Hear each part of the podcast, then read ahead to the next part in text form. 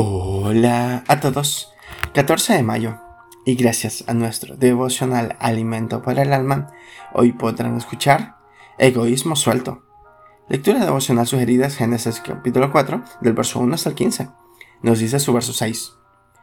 ¿Por qué te has ensañado y por qué ha decaído tu semblante? Dos perros de raza pitbull husmeaban en la calle donde estaba la casa donde vivían. Había otros perros haciendo lo mismo en las horas de la mañana, tiempo en que los dueños de los canes dejaban salir a sus mascotas para distraerse un poco. Todo marchaba dentro de lo habitual hasta que los pitbull notaron la presencia de un intruso que no pertenecía a la cuadra. Así que fueron a atacarlo y no pararon hasta matarlo.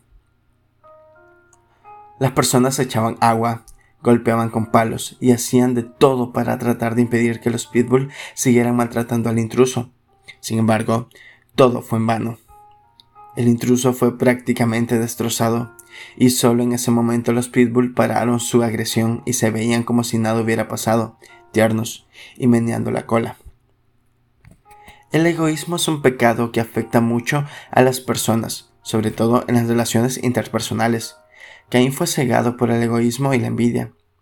No soportó que el Señor rechazara su ofrenda y aceptara la de su hermano Abel.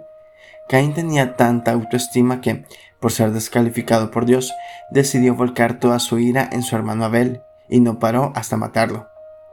El corazón de Caín era malo y su ofrenda también.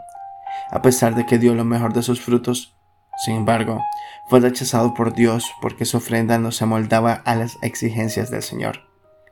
El egoísmo y la envidia están ligados a nuestra naturaleza. Pueden expresarse en el momento menos pensado y van a producir mucho daño. Devocional escrito por Javier Juan Tornero en Perú. Procuremos echarnos un buen candado al egoísmo para no contaminar a otros. Muchas gracias por escuchar.